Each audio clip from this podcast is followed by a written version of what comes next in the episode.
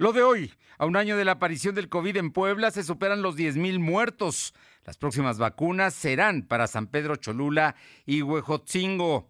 Autoridades policíacas ubican un predio con 22 unidades vinculadas al robo de combustible. Continúa el operativo en Tlalancaleca. El Congreso de Puebla paralizado por segundo día consecutivo. No consiguen el quórum en comisiones. Además, Volkswagen de México Volkswagen aquí en Puebla mm, hace historia, establece un nuevo récord de producción con la salida del vehículo número 13 millones de sus líneas. La temperatura ambiente en la zona metropolitana de la ciudad de Puebla es de 24 grados. Lo de hoy te conecta. Hay bloqueos en el puente internacional. Está pidiendo el apoyo de la policía. Noticias, salud, tecnología, entrevistas, debate, reportajes, tendencias, la mejor información. Lo de hoy radio, Lo de hoy radio con Fernando Alberto Crisanto. ¿Qué tal? ¿Cómo está? Muy buenas tardes. Es un gusto saludarle. Es jueves, jueves 11 de marzo de 2021. Y bueno, pues ya estamos aquí para llevarle toda la información, lo más importante. Déjeme que le cuente que eh, hace unos minutos una escolta armada de la eh, secretaria de Bienestar allá en el estado de Oaxaca sacó su arma y amagó a la población porque está pidiendo vacunas, como le estamos pidiendo todos y, y no llegan. Bueno, llegaron a Oaxaca y como la gente estaba reclamando, que le sacan la pistola. ¿Usted cree que eso, eso, sea? ¿Eso es lo que hace diferente este gobierno? La verdad es que es una pena que estas cosas ocurran y, bueno, ya que le cuento. Y luego, pues el tema que sin duda es un orgullo para los poblanos, que se hayan producido en Puebla 13 millones de vehículos Volkswagen. Sí, es un récord histórico. 13 millones han salido en Puebla desde su fundación en la década de los 60 del año pasado. Y mire, ahí está Volkswagen. Vamos con el saludo a todos quienes nos hacen el favor de sintonizarlos aquí en la capital poblana, en ABC Radio, en el 1280. También en Ciudad Cerdán, Chalchicomula de Sesma, en La Que Buena, en el 93.5. En la Sierra Norte, en Radio Jicotepec en el 92.7 y también allá en la Sierra Norte en el 570. Y La Magnífica en el 980 en Izúcar de Matamoros. A todos, a todos, muchas gracias. Y también hay quienes lo hacen a través de las redes sociales en LDH eh, Noticias. Es nuestra dirección en Facebook, en Twitter, en Instagram, en YouTube y en Spotify. Ahí nos encuentran como LDH Noticias. Y también en Telegram como lo de hoy noticias. Y por supuesto, en www.lodehoy.com.mx. Y vámonos con la información. Bueno, le decíamos que ayer, ayer cumplimos un año del primer caso de COVID en Puebla. Bueno, pues sepa usted que hoy, exactamente un día después del año, ya superamos las 10 mil personas fallecidas oficialmente por COVID. Estos son los datos, los tiene mi compañero Silvino Cuate. ¿Qué tal, Silvino? Muy buenas tardes. Muy buenas tardes. Pues informarte que al registrarse 24 defunciones por coronavirus, la cifra de muertos llegó a 10.050, según el informe de la Secretaría de Salud. También se contabilizaron 232 nuevos enfermos de coronavirus. En comparación con los datos de ayer, son 18 casos más. El secretario de Salud, José Antonio Martínez García, explicó que hay 873 casos activos distribuidos en 72 municipios. Del total, 849 pacientes están hospitalizados, solo 93 requieren ventilación mecánica asistida. La información. Bueno, pues ahí está. El asunto es la realidad del tema de, cómo está este el, asunto de COVID y ahora estamos en la fase de las vacunas. Y en Puebla esta semana no llegaron más que a Tehuacán, que llegaron el lunes, cuando debían haber estado desde el domingo, pero llegaron el lunes tarde. Y se espera que la próxima semana lleguen el martes de un nuevo embarque. Platícanos, Silvino. Efectivamente, el próximo embarque de vacunas contra COVID que envíe la Federación posiblemente están destinados a los municipios de San Pedro Cholula y Huejotzingo, así lo informó el secretario de Salud, José Antonio Martínez García. El secretario explicó que, de confirmarse esta información, la vacunación en adultos mayores de 60 años estaría iniciando el próximo martes. Agregó que este jueves se espera concluir la aplicación de las 27.300 dosis de Pfizer en Tehuacán, pues hasta el último corte se habían vacunado a 18.665 personas, por lo que representa un avance del 78.3%. Es importante mencionar que el edil de Cholula, Luis Alberto Arriaga, ha informado que esperan contar con 15.000 dosis de, la farmacéutica Pfizer, mientras que en Huejotzinco la alcaldesa Angélica Alvarado comentó que la federación les pidió instalar una carpa en la plaza Armas Fray Juan de Almaneda lo que provocó que varios adultos se, se formaran. Sin embargo, únicamente fue la instalación de la carpa. Hasta el momento la federación aún no ha enviado y bueno, hasta la próxima semana se espera que lleguen nuevas vacunas de la farmacéutica Pfizer. La información. Bueno, a ver, entonces ya estamos con el asunto de en este momento, ya, ya quedó claro que se espera para la próxima semana y que los lugares donde se van a instalar van a ser San Pedro Cholula y Huejotzingo. Me imagino que lo van a hacer con base en dos elementos que tiene la federación, que es quien determina a dónde y cuándo llegan las vacunas, porque eso no lo maneja ni el Estado ni el municipio, lo maneja la federación. Y es los datos del censo del INEGI, que establece la población mayor de 60 años en esos municipios y también la, eh, los datos de la gente que se inscribió a mi vacuna, ¿te acuerdas, no? Efectivamente, toda la logística va a estar a cargo de la Delegación de Bienestar y bueno, recordemos que la ciudadanía también está a cargo de la logística y en reiteradas ocasiones el gobierno estatal ha pedido formar parte de toda la estrategia de vacunación precisamente para dar información oportuna a todos los adultos de 60 años.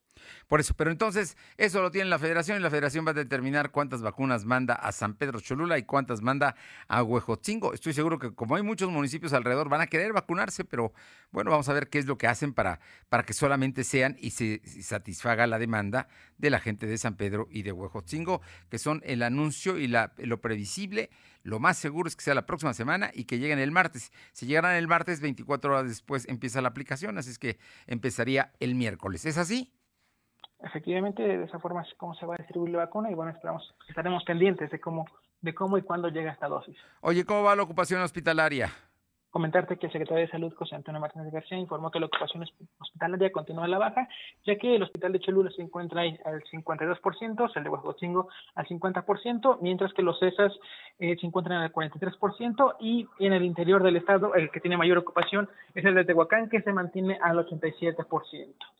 Bueno, pues ahí, ahí está la información oficial, así es que está bajando la ocupación hospitalaria, no se ha desmantelado nada, siguen al pendiente, pero estamos en un rango aproximado del 52%, eh, que es lo, más alto que existe en, en, tema en los hospitales. Bueno, el de la Margarita, que está al 84%, ese es de los más altos, y también el de Tehuacán, que está al 87%, ¿no? Digamos que serían los más, los que eh, superan la media, porque todos están por arriba por arriba del 50, por arriba de precisamente del, del 50%.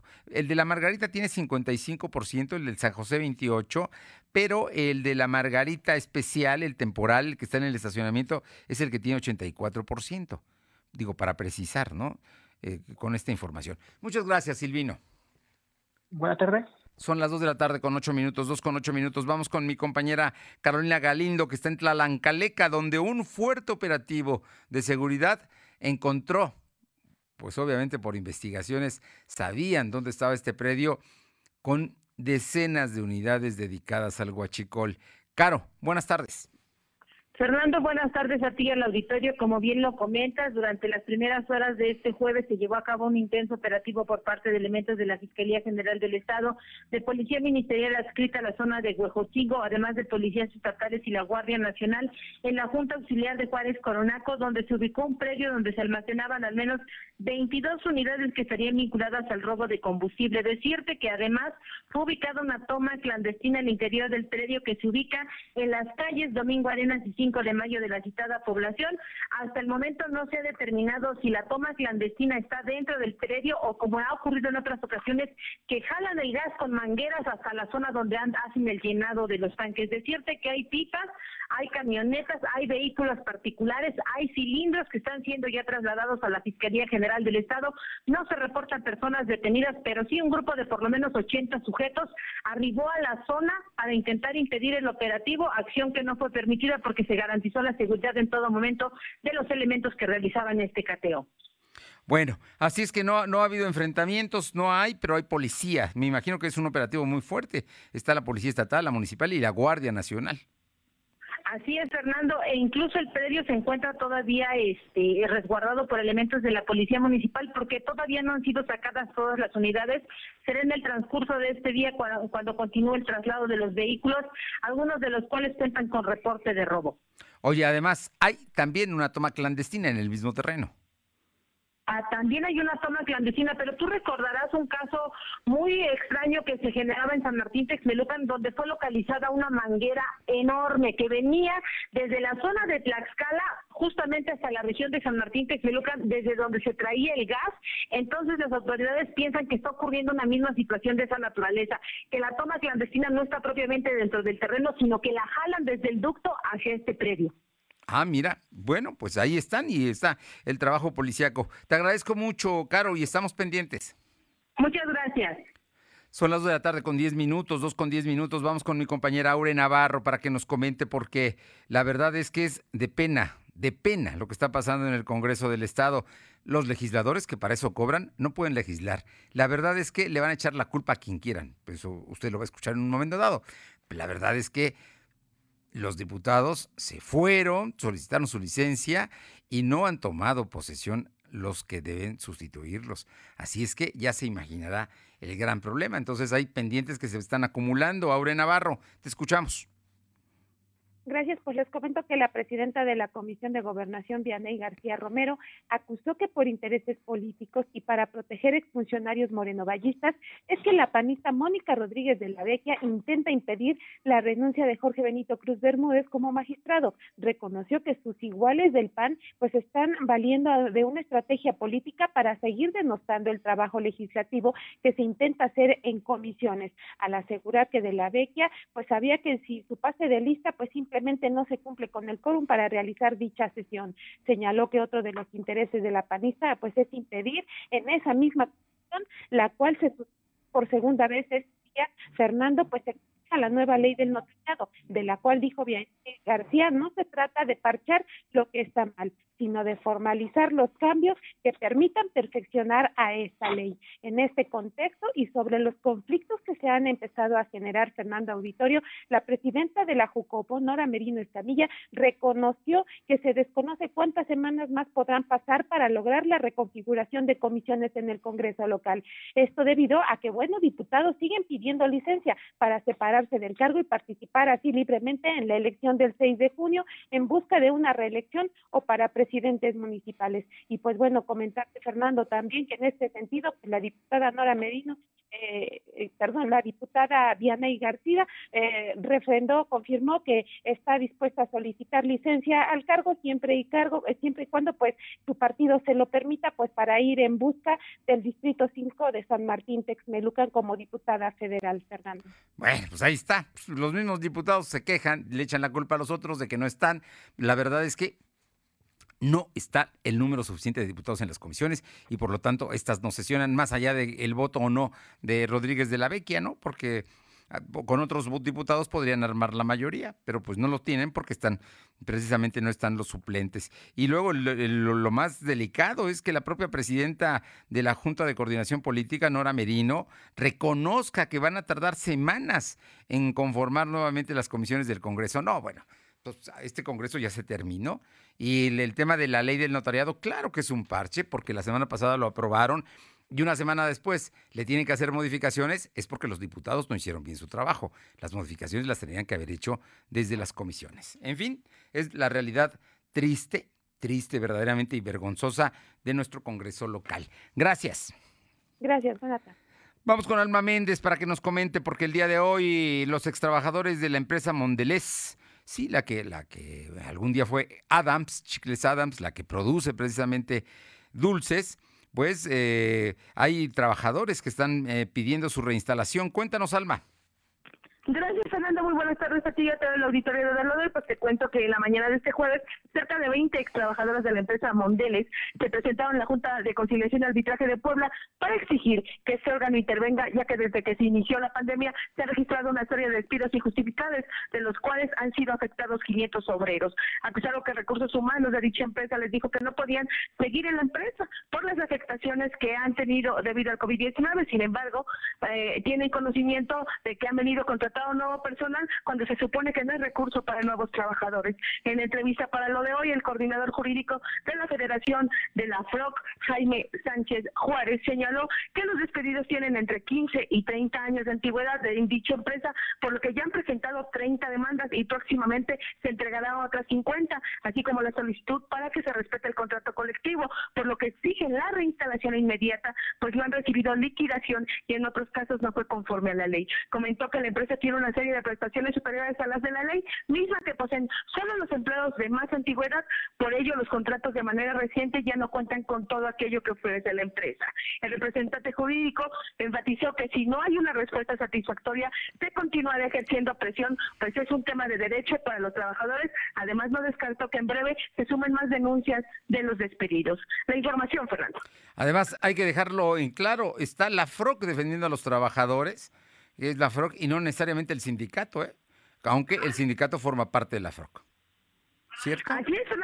Tal cual comentas, el sindicato obviamente pertenece o está afiliado a la FROC, sin embargo, eh, ellos, fíjate que eh, en la entrevista que tuvimos con algunos de los desempleados, de manera anónima nos comentaron que desde diciembre ya se había dado a conocer que había 100 trabajadores que fueron despedidos. Y bueno, el, el dirigente eh, René Sánchez Juárez, el de la FROC, criticó al secretario general del Sindicato Único de Trabajadores de esta empresa, Ramiro Vázquez López, que no estaba realizando ninguna acción para defender los trabajadores y los empleados acusaron al líder sindical de trabajar de la mano con la empresa, así como el titular de la Secretaría del Trabajo, Abelardo Cuellar. Gracias. Son las de la tarde, con 15, dos y cuarto. Lo de hoy es estar bien informado. No te desconectes. En breve regresamos. Regresamos.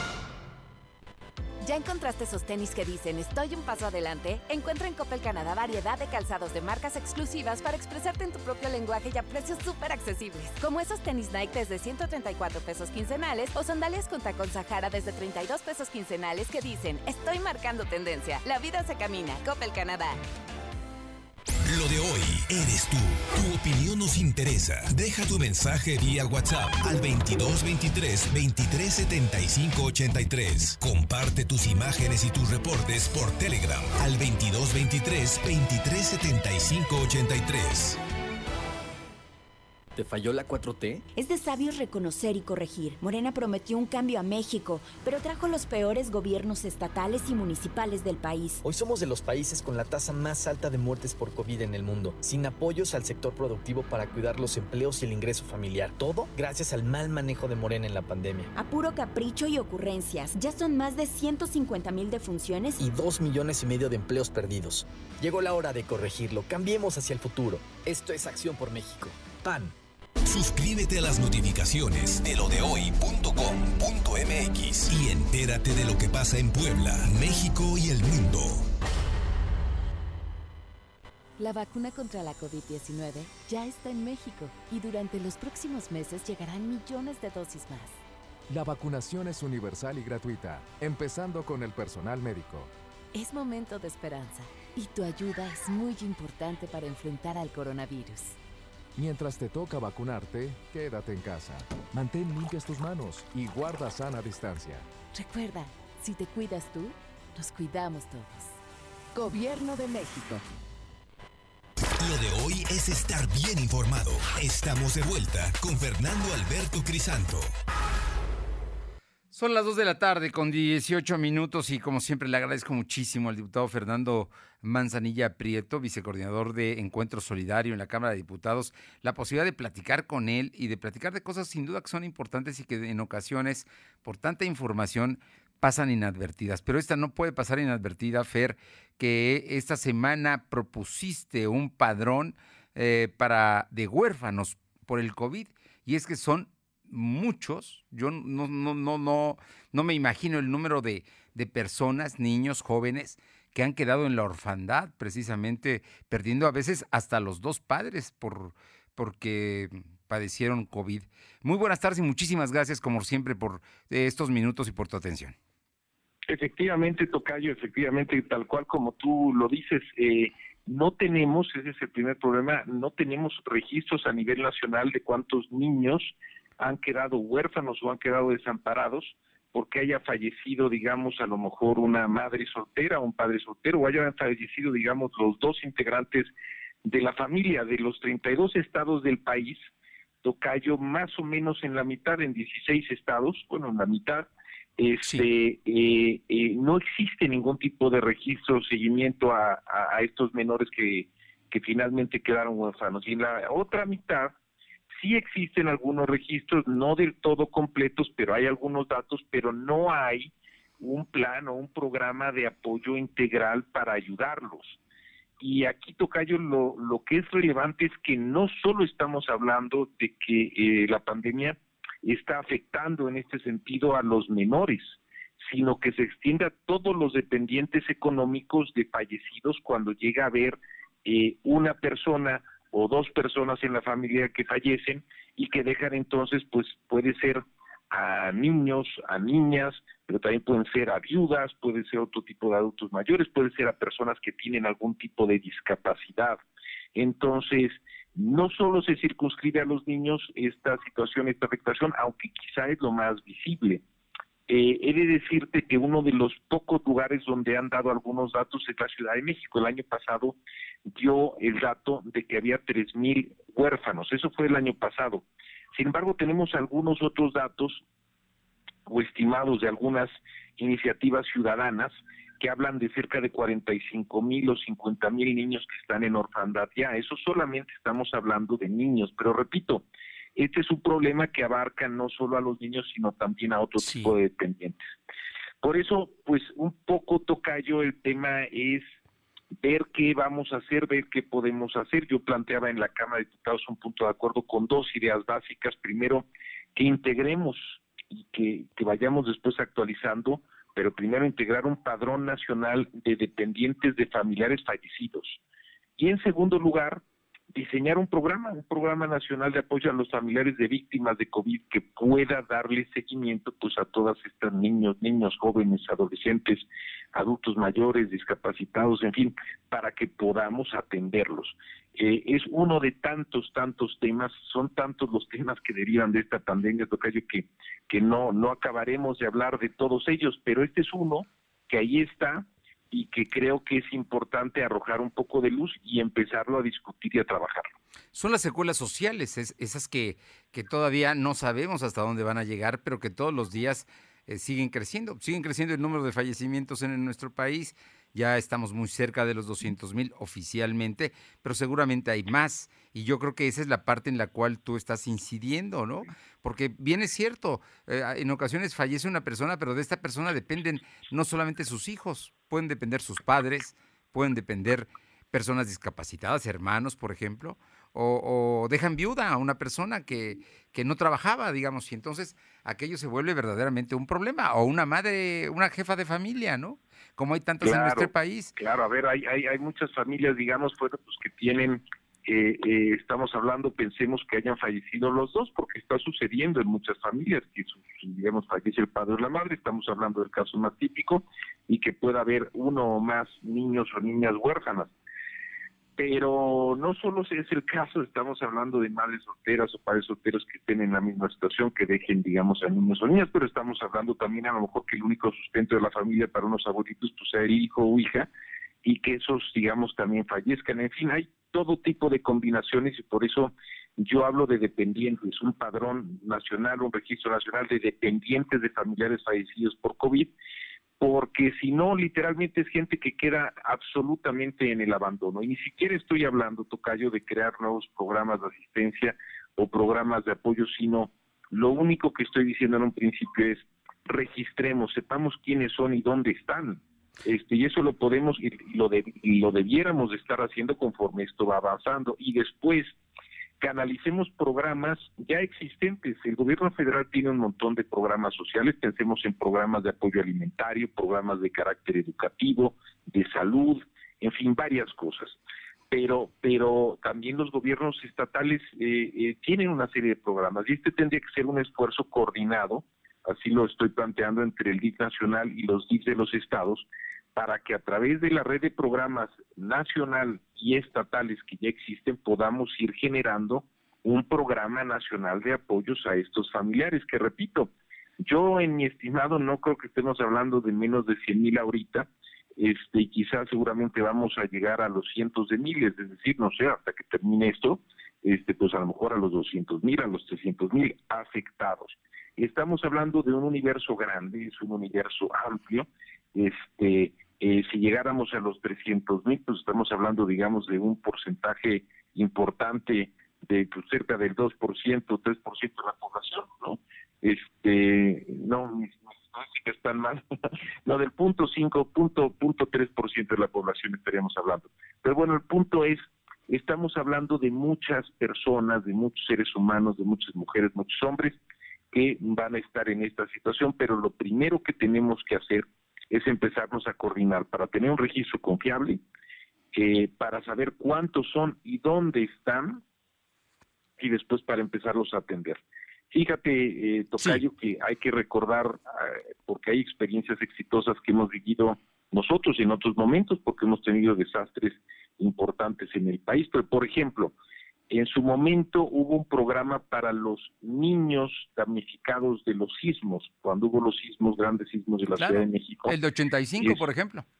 Hubo, hubo bebés, niños, niñas, jovencitos, digamos, que quedaron desamparados en aquel entonces, este, eh, y que después tuvieron una, un, seguimiento, este, y de programas focalizados para irlos ayudando a salir adelante a lo largo del tiempo. Nos tenemos que asegurar que esta generación de damnificados, que pueden ser desde bebés hasta abuelitos o abuelitas, tengan, tengan presentes que cuando lo necesitaron, en el momento del tiempo que esto viene sucediendo, pues que ahí estuvimos como sociedad. Y repito, no requiere recursos adicionales, no requiere programas adicionales, simplemente requiere llevar un orden, registrar quiénes son y después hacer un programa nacional con los programas existentes, tanto federal como estatales. Bueno, yo creo que es un asunto muy, muy importante esto que comentas y por supuesto no es un gasto extra, ¿no? Hay de hecho programas nacionales muy importantes que solamente pueden ubicar perfectamente a la gente que en este momento más lo necesita, ¿no? Yo creo que sería, sería benéfico para todos ellos. Ojalá, Tocayo, y, y, no le quitemos el dedo a este tema, ¿no? Me imagino que tú vas a estar en la gestión de que se tome en cuenta y de que se empiece a trabajar coordinadamente con este objetivo. Vamos a estar en eso, este, incluso te diría yo que a nivel municipal, a nivel de los municipios, es una iniciativa que independientemente de que esto surja, digamos, como una cuestión de carácter nacional eh, o estatal, a nivel de los municipios se puede, o sea, un municipio puede ir tomando también liderazgo en esto y irle dando seguimiento porque puede simplemente ir llevando un recuento. Los municipios, pues a veces saben perfectamente quiénes son los que están en esa situación y pueden ir con su orden y con su información ir generando ese registro y después también ir coordinándose con mm, los gobiernos estatal y federales pues para ir integrando a estas gentes en un eh, digamos en un programa. Ideal hacer un programa nacional pero repito incluso si nos escuchan las gentes en los municipios las autoridades ellos pueden también ir tomando bandera con este asunto. Ya lo creo ya lo creo y bueno los municipios tienen los registros civiles no ellos saben quienes fallecen y pueden, pueden darle un seguimiento al tema. O sea que información hay. Eh, Tocayo, yo antes de despedirnos, porque yo sé que siempre estás atareado y ahorita están ustedes con mucho trabajo. Hoy, de hecho, terminaron en la madrugada, porque hoy se aprobó o legalizó eh, el uso industrial y también lúdico de la cannabis. Y bueno, hay un detalle que a mí me pareció grotesco ver a un diputado, creo que de Morena, eh, forjar eh, ahí en la, en la, máxima tribuna de este país que es San Lázaro, un carrujo o churro de marihuana, ¿no? Como, como un asunto así de que me parece un exceso. Pero bueno, más allá de esos detalles que son anécdota, eh, lo importante es que tomó una decisión la Cámara de Diputados. ¿Nos puedes explicar de qué se trata y hacia dónde va?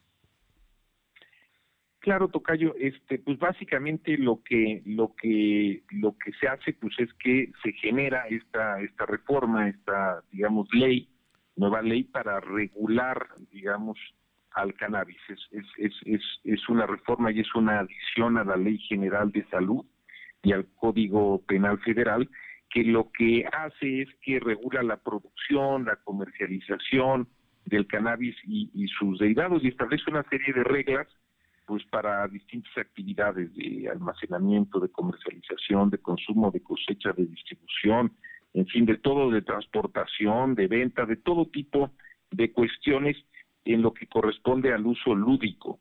Este, eh, eh, yo, yo, yo he pensado, digamos, que, que el tema del cannabis pues es un asunto que ya a nivel nacional, eh, mejor dicho, a nivel internacional, muchas economías vienen avanzando en esto y creo que es importante si lo consideramos, si lo valoramos desde la parte económica.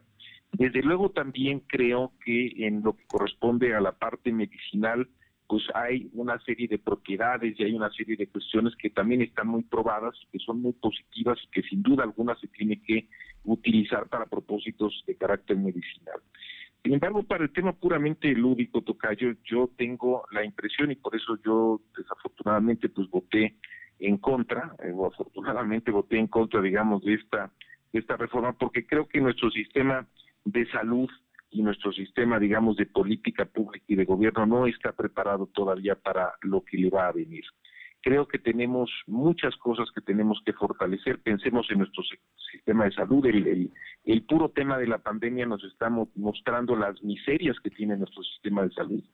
Hay muchísimas cosas que vamos a tener que fortalecer y creo que no estamos listos en este momento para meterle una complejidad adicional a esto que es el asunto, digamos, de la cannabis en su uso lúdico y en sus impactos en salud pública que vamos a empezar a tener. Por esa razón, este, efectivamente la discusión empezó ayer, se aprobó ya hoy en la madrugada por mayoría.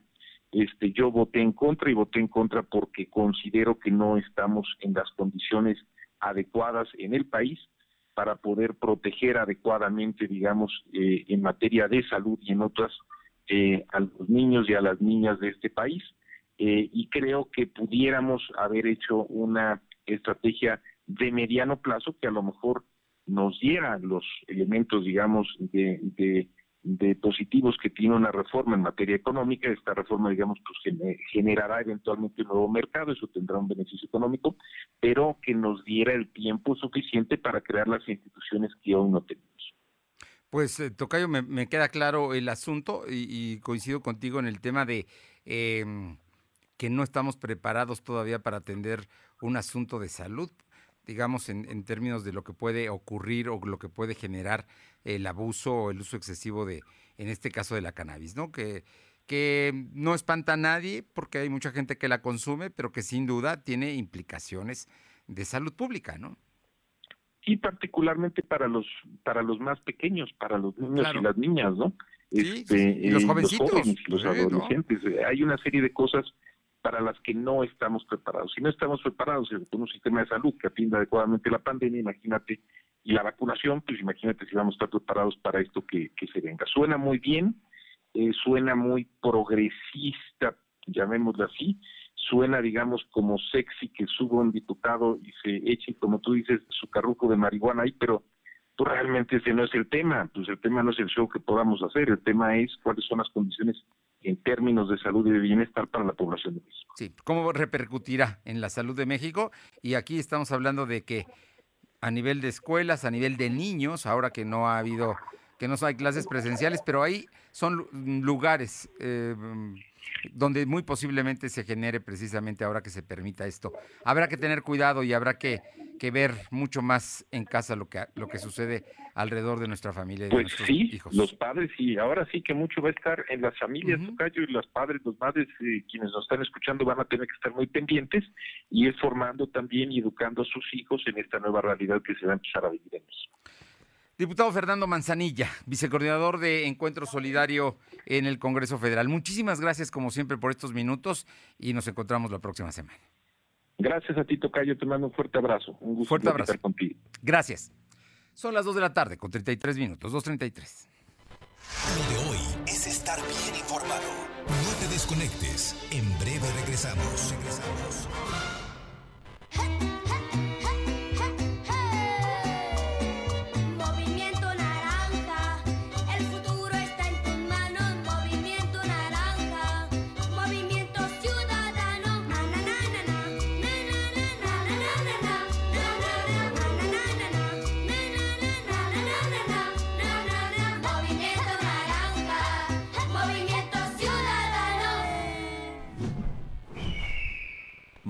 Ciudadano. Lo de hoy radio, con Fernando Alberto Crisanto. La información y tendencias que debes conocer. De lunes a viernes, de 2 a 3 de la tarde, por esta frecuencia. O por internet, www.lodehoy.com.mx. ¿Ya encontraste esos tenis que dicen estoy un paso adelante? Encuentra en Coppel Canadá variedad de calzados de marcas exclusivas para expresarte en tu propio lenguaje y a precios súper accesibles. Como esos tenis Nike desde 134 pesos quincenales o sandalias con tacón Sahara desde 32 pesos quincenales que dicen estoy marcando tendencia. La vida se camina. Coppel Canadá. Suscríbete a nuestro canal de YouTube. Búscanos como Lo de Hoy Noticias. Hashtag Juntos por el Planeta. Hashtag todos los derechos para todas las personas. Hashtag Nos y Nosotras. Hashtag paridad de género. Hashtag por una sociedad solidaria e inclusiva. Haz que tu voz escuche. Participa. Toma tu cubrebocas y sal a votar. Elige a quien te representa.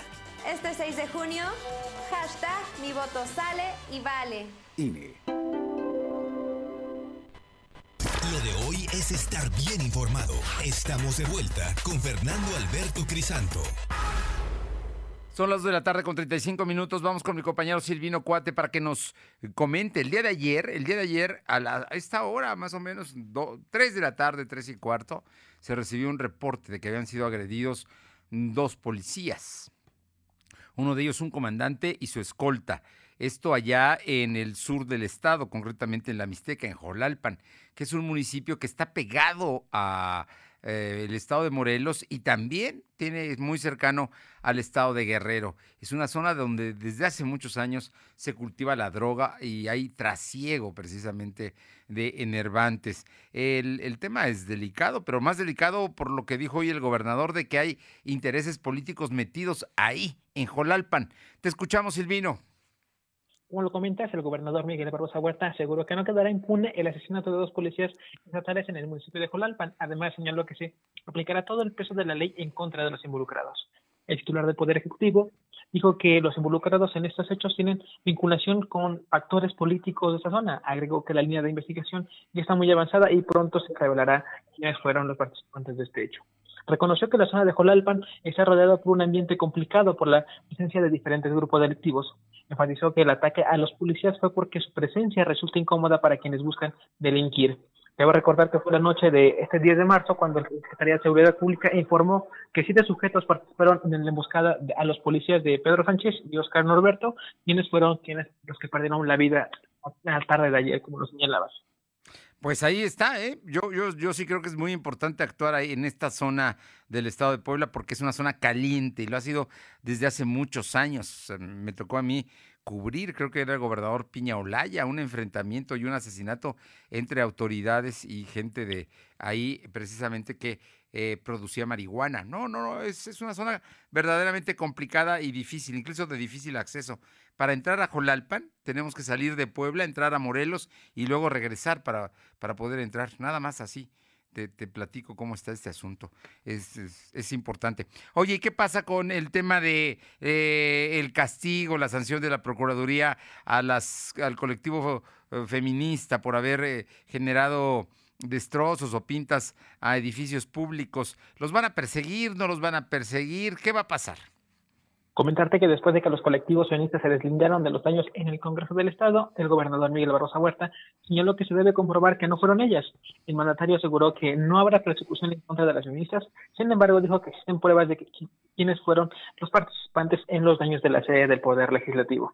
Además aseguró que no se está criminalizando al movimiento feminista. No obstante, se debe aclarar los hechos ocurridos el pasado lunes, esto porque la sociedad rechaza ese tipo de comportamientos. Comentó que de hacer una encuesta a las mujeres, estas mismas, ellas lo estarían rechazando, rechazarían ese tipo de comportamientos durante la manifestación del 8 de marzo. La información.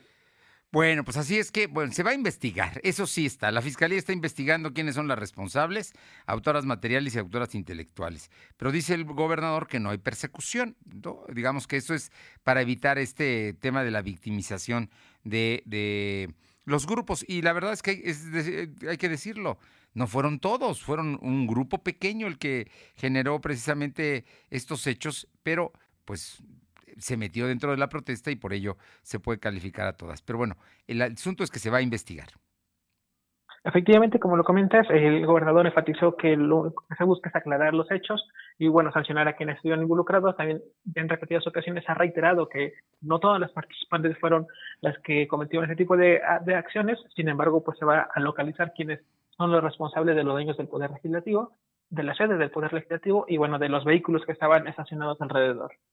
Bien. Oye, ¿qué dijo hoy la directora del DIF, eh, Silvino? comentarte que la directora del DIF municipal de Puebla, Silvia Jaime, informó que se han entregado 48 apoyos económicos para la recarga de tanques oxígenos y la solvencia de gastos funerarios. El funcionario municipal dijo que el ayuntamiento ha recibido 175 solicitudes de apoyo, sin embargo solo se han entregado 48 expedientes, por ello la convocatoria sigue abierta. Explicó que del total de expedientes, 38 cheques fueron con un valor de 5 mil pesos cada uno para gastos de cremación y 10 mil con un monto de 3 10, perdón, 10 montos, eh, 10 cheques fueron con un monto de 3.500 pesos cada uno para la recarga de tanques. Comentó que las solicitudes que aún no se aprueban seguirán en pausa, ya que algunas personas no entregaron la documentación correspondiente que marcaban los lineamientos. Además, con el total de apoyos otorgados, solo se ha comprometido menos de una cuarta parte del 1.5 millones de pesos que se destinó para este programa. Es importante mencionar que los interesados tendrán que contar con la solicitud por escrito, la presentación del INE vigente y comprobar el domicilio, el domicilio vigente. Mientras que para los gastos funerarios se necesita un acta de función, el INE de la persona fallecida, además una carta de agradecimiento dirigida a los trabajadores del ayuntamiento. El, bueno, la dirección donde se puede, como tal, pedir más información es en Avenida Merlo, eh, número comerlo, efectivamente, para que puedan aclarar cualquier tipo de duda respecto a la entrega de apoyos. Muy bien. Oye, y ya brevemente, el tema de Amalucan, ¿cómo sigue? El gobernador Miguel Barroso Huerta eh, recomendó al Ayuntamiento de Puebla no perder el control del diálogo con los comerciantes del mercado de Amalucan y no utilizar granaderos o policías municipales con vestimenta antimotines. Esto tras la detención de cuatro locatarios que se manifestaron en contra de la remodelación. El mandatario poblano comentó que la detención fueron fueron recibidos por su administración y estos les recomendaron que hagan una denuncia contra el ayuntamiento por los daños morales que, que recibieron por parte de la policía municipal. La información. Bueno, ese sigue siendo el conflicto, pero el ayuntamiento va adelante, ya está incluso reubicando en este momento para que empiecen a trabajar los locatarios en el área alterna, mientras van a tener que quitar todo el, mercado que tiene problemas de drenaje, de agua, en fin, situaciones para hacerlo verdaderamente nuevo y que, y que sea digno, ¿no? Yo creo que finalmente lo van a tener que hacer. Te agradezco mucho. Buenas tardes. Y le comento que este jueves es el último día. Va a haber un megapuente. ¿eh? Este jue el viernes los maestros tienen descarga administrativa. No habrá clases en las escuelas básicas y también las secundarias. No habrá clases eh, este, este jueves y luego el lunes es puente porque es el puente del 21 de marzo, del Día del Benemérito de las Américas. Le tocaría el domingo siguiente, pero pues domingo, entonces se adelanta al lunes y por lo tanto es día inhábil el próximo lunes. Hay un puente grande que, es importante comentarlo. Y luego, el último lunes, el lunes 29 de, de marzo, empiezan las semanas, las vacaciones de Semana Santa y van a regresar hasta por ahí del 9 de abril. ¿eh? Este, es, este es el asunto, es digamos que el periodo más largo de vacaciones que se tiene en este, en este ciclo escolar de acuerdo al calendario de la Secretaría de Educación Pública. Vamos con mi compañera Aure Navarro para que nos comente, hoy hubo declaraciones de Néstor Camarillo, ¿se va o no se va del PRI el dirigente estatal? Les comento a Fernando Auditorio que Néstor Camarillo Medina confirmó que él estará a donde el partido que encabeza lo solicite, ya sea para continuar como dirigente estatal del PRI o para ocupar una diputación por la plurinominal. Reconoció que a diferencia de otras fuerzas políticas, este partido se rige bajo disciplinas muy claras para dar buenos resultados en cualquier escenario. Señaló que él por ahora pues se encuentra muy contento en su cargo de dirigente estatal, por lo que no tiene problema de seguir al frente en caso de que el PRI pues así lo defina. Sin embargo, pues Fernanda Auditorio ya dejó abierta la posibilidad de buscar pues otro cargo bajo las mismas siglas del PRI, ya que ahora digo, pues la intención es lograr el triunfo en la elección del 6 de junio. Bueno, pues vamos a ver, como que se quiere sacrificar Yenso de diputado plurinominal eh, Néstor Camarillo. Vamos a ver, vamos a ver qué es lo que pasa. Oye, y cuéntanos, ¿qué declaró el diputado federal Alejandro Carvajal, es diputado de Morena? Por el tema de la aprobación de la ley que eh, legaliza la, el uso lúdico e industrial de la cannabis pues él dijo que con la aprobación de la ley que regula la cannabis, pues empresarios tendrán la oportunidad de repuntar económicamente al poder comercializar productos hechos a base de esta hierba y quienes se enfrentaban condenas por venderla, pues tendrán también la oportunidad de quedar en libertad en ciertos casos. Calificó como un acierto pues esta aprobación, ya que la gente dejará de ser, incluso dijo, pues extorsionada. De esta forma, Alejandro Carvajal reconoció que pasados gobiernos pues tenían entrarle el tema, pero ahora es una realidad, por lo que campesinos tendrán el derecho y oportunidad de, en este caso, pues plantar esta hierba en sus viviendas y tener hasta seis plantas en sus patios, sin ser sujetos pues de cárcel. Señaló que con esta regulación podrán tramitar los permisos para sembrar y fabricar productos de uso diario, por lo que rechazó que esta aprobación viole en algún momento pues los derechos humanos, Fernando. Bueno, pues ahí están las cosas. ¿Algo más, Aure? Sí, Fernando, les puedo comentar que la diputada local suplente de Tonantzin Fernández Díaz, Irene Noriega Papaki, la ha señalado de estar generando prácticas intimidatorias en su contra para hacer uso de los recursos públicos a favor de su carrera política en este proceso electoral del 6 de junio. A través de un video, Noriega Papaki advirtió que esta no es la primera vez que ella se enfrenta a alguien que se siente con poder. Esto en alusión al exgobernador acaecido Rafael Moreno Valle, por lo que dijo no teme pues hacer frente a lo que está viviendo con la hora morenista que busca ser la próxima presidenta de San Pedro Cholula. yo en este sentido a Tonantzin Fernández recapacitar y no utilizar las mismas herramientas que el morenovallista para sentirse poderosa, por lo que solo está denostando pues así sus aspiraciones políticas de estar en la silla de San Pedro Cholula. Fernando. Mira lo que cuesta ir a San Pedro Cholula, ¿no? Tratar de incluso de hostigar a su compañera diputada. Muchas gracias. Gracias, buenas. Y le comento que la Fiscalía General está comentando que con el aporte de datos de pruebas expuestos en audiencia, la Fiscalía General obtuvo la vinculación a proceso de seis funcionarios públicos del municipio de Zacatlán por su presunta responsabilidad en el delito de evasión de presos. El agente del Ministerio Público eh, sustentó los hechos que ocurrieron el pasado 28 de febrero y bueno, pues eh, eh, donde, cuando fue excarcelada y trasladada una persona a un hospital de Zacatlán, lugar del que fue liberado por hombres armados. Así es que quedan, quedan sujetos a proceso ya en este momento los exfuncionarios de Zacatlán. Vamos con mi compañera Alma Méndez para que nos comente qué dice Toque Poblano, que es un movimiento social eh, sobre, pues, sobre el tema de la aprobación de la regulación de la cannabis. Te escuchamos, Alma. Gracias, Fernando. Pues lo calificaron como una burla que la Cámara de Diputados aprobara para la regulación del cannabis sobre el uso lúdico de la marihuana, ya que solo aprobó la regulación del mercado, pero no los derechos humanos del consumidor. Esto después de que la Cámara de Diputados aprobó en la madrugada de este jueves, en lo general y particular, el proyecto de, decreto que expide la Ley Federal para la regulación de la cannabis, por lo que declararon que los legisladores quieren pasar esta ley para respetar los criterios de la Suprema Corte de Justicia para cumplir, pero aseguraron que sus derechos siguen vulnerados, pues no se considera su petición como cultivo libre, posesión libre, espacios de consumo de igualdad, como los consumidores de tabaco y un trato digno. La información, Fernando. O sea que están en contra, ¿no les gustó cómo se aprobó?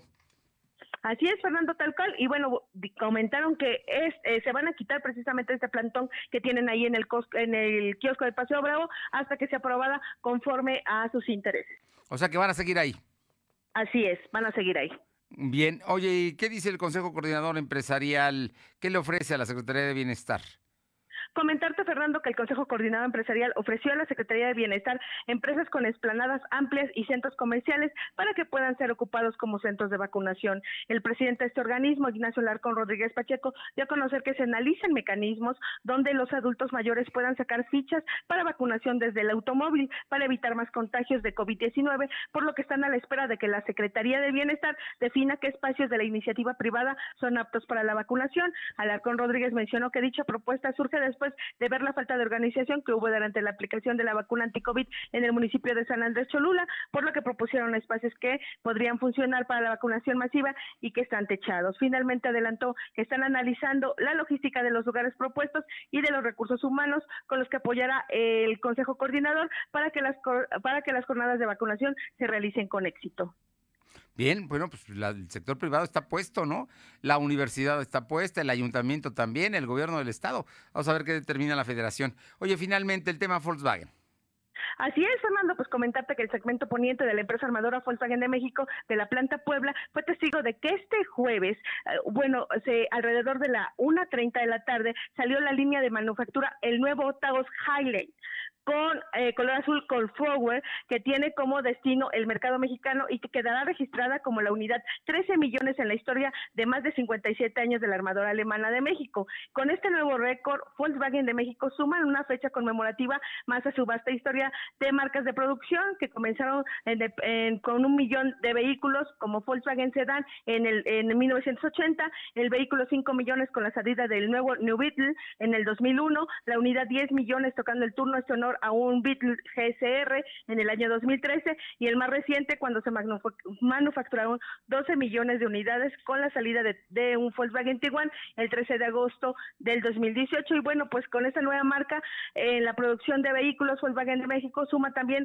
14 millones de motores ensamblados cuya manufactura iniciaron en los años 80 en la planta de Puebla y ahora concentra en la planta Silao en el estado de Guanajuato donde en enero pasado dio inicio la producción del nuevo motor EA 211 Bien, muchísimas gracias. Seguimos a pendiente. Son las 2.50, en 10, en 10 las 3. Lo de hoy es estar bien informado. No te desconectes. En breve regresamos. Regresamos. ¿Ya encontraste esos tenis que dicen estoy un paso adelante? Encuentra en Coppel Canadá variedad de calzados de marcas exclusivas para expresarte en tu propio lenguaje y a precios súper accesibles. Como esos tenis Nike desde 134 pesos quincenales o sandalias con tacón Sahara desde 32 pesos quincenales que dicen estoy marcando tendencia. La vida se camina. Coppel Canadá. Lo de hoy es para ti. Conéctate a www.lodehoy.com.mx y suscríbete para recibir la mejor información en tu email.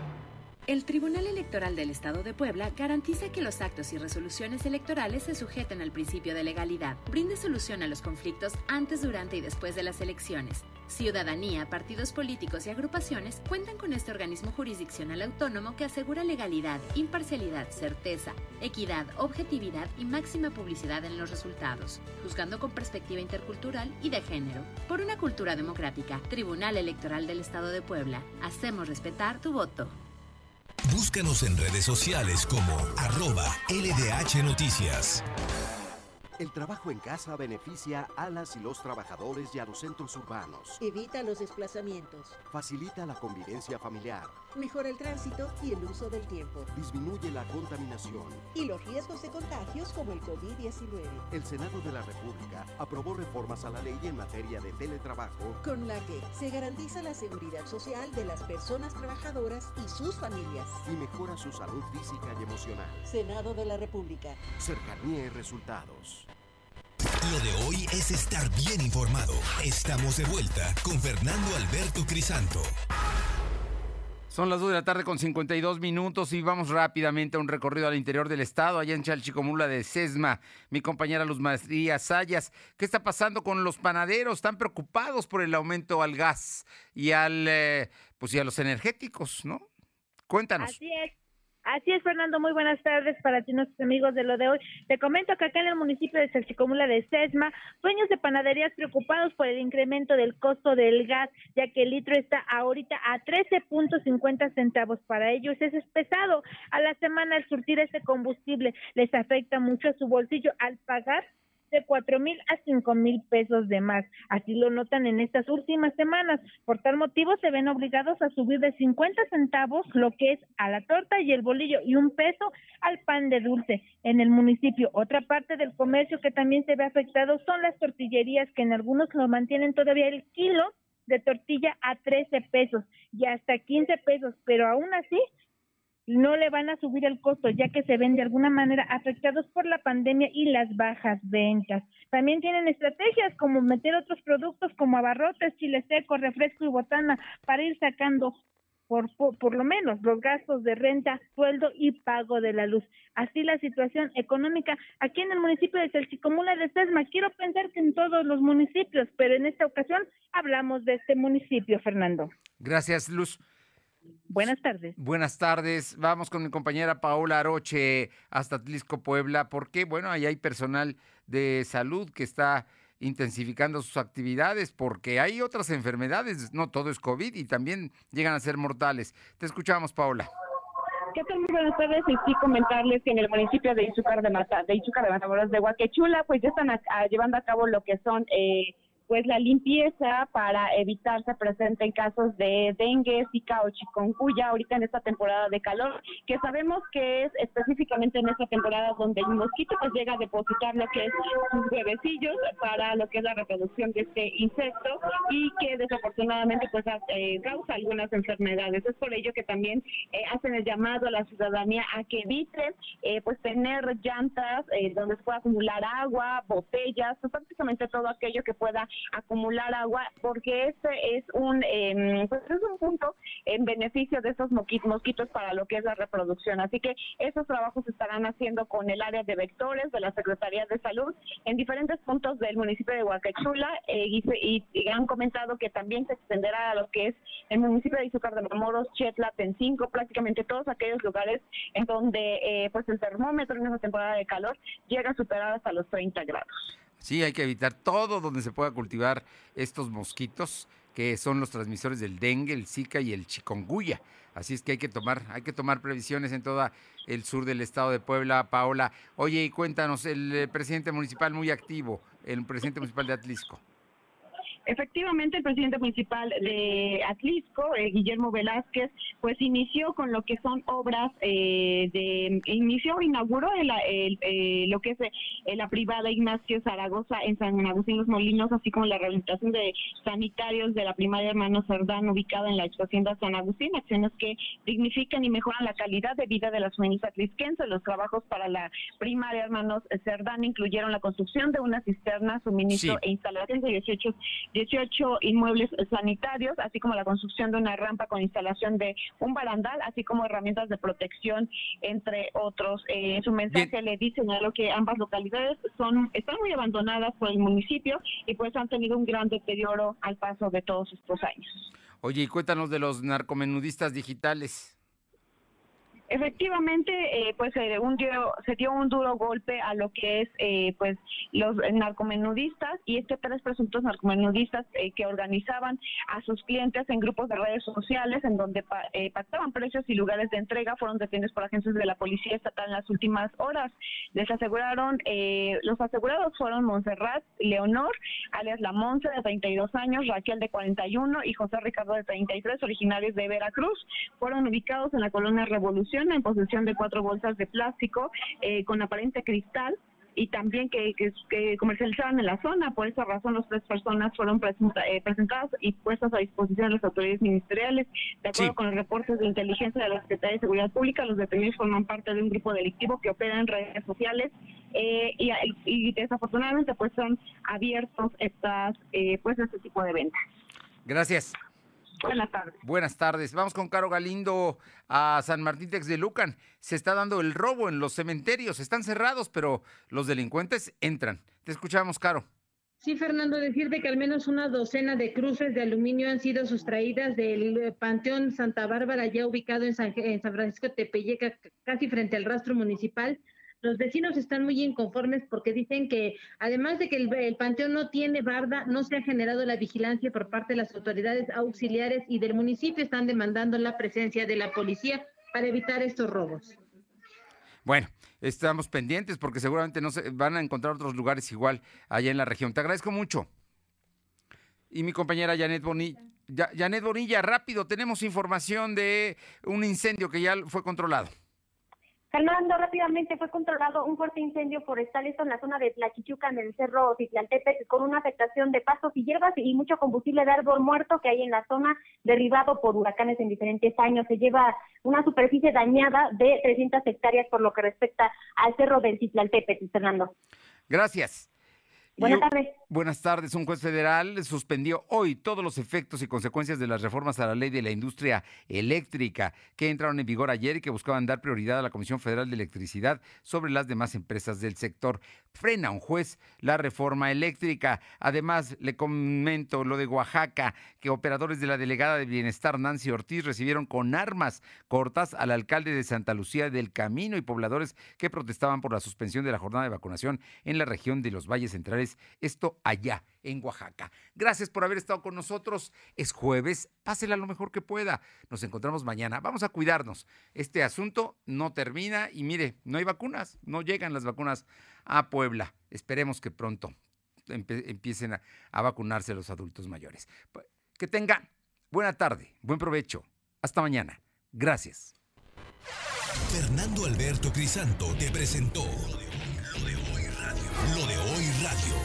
Esperamos de lunes a viernes, de 2 a 3 de la tarde por esta frecuencia, en la cobertura más amplia a nivel estatal. Y síguenos en internet www.lodehoy.com.mx y en nuestras redes sociales como arroba LDH Noticias. Lo de hoy